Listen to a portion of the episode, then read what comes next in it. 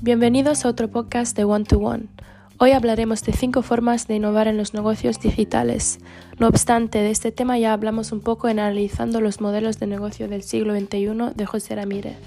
Este contenido lo pueden encontrar en el blog de One to One. Hoy en día, tener un modelo de negocio moderno y dinámico es esencial para el éxito de cualquier empresa. Pero, ¿cómo pueden estas empresas dinámicas innovar aún más? Una de las formas en la que las empresas digitales innovan es a través de plataformas sin activos.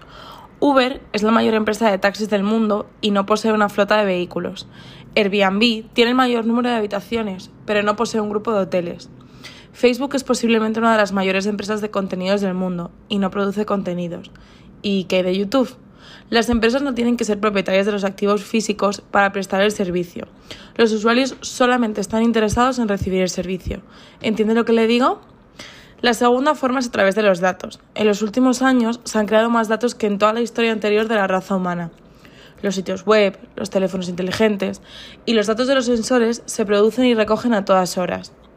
Es importante determinar qué datos únicos tienes, cuáles se pueden obtener y por último saber cómo usarlos para añadir valor al cliente de forma que se bloquea la competencia y se creen nuevas fuentes de ingresos. ¿De qué otra manera innovan las empresas digitales? Cambiando la economía y con esto nos referimos a hacer dinero simplificando el concepto de precios. ¿Podría dar algún ejemplo? Por supuesto, en primer lugar debemos pensar en vender productos como unidades individuales, productos agrupados o con servicios. También en cobrar por tiempo de uso, en tener un acceso total o parcial, suscripciones por un periodo de tiempo determinado, membresías, ya sean individuales o de grupo, con o sin niveles de valor, licencias por un tiempo determinado o con conjuntos de características escalonadas, o bien modificando el flujo de ingresos. Por ejemplo, el usuario paga de forma diferente, cuotas fijas frente a comisiones, pago por un uso, freemium, hacer que un tercero pague.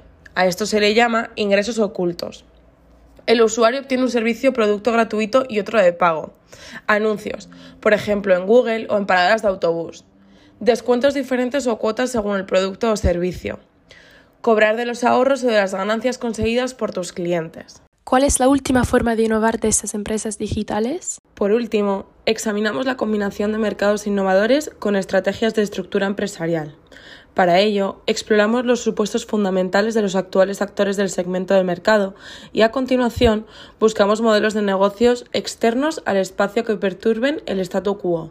Por ejemplo, modificar o eliminar pasos en la cadena de valor, asociarse con competidores, proveedores o empresas complementarias. Piense en quién es su mercado objetivo, quién más se dirige a ellos, cómo puede dirigirse a ellos conjuntamente. Reduzca las molestias y complicaciones de los clientes al utilizar un producto o servicio. Y por último, rompa creencias del sector.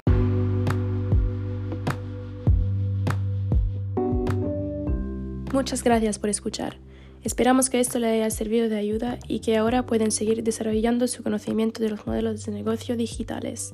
Esperamos verte en el próximo episodio.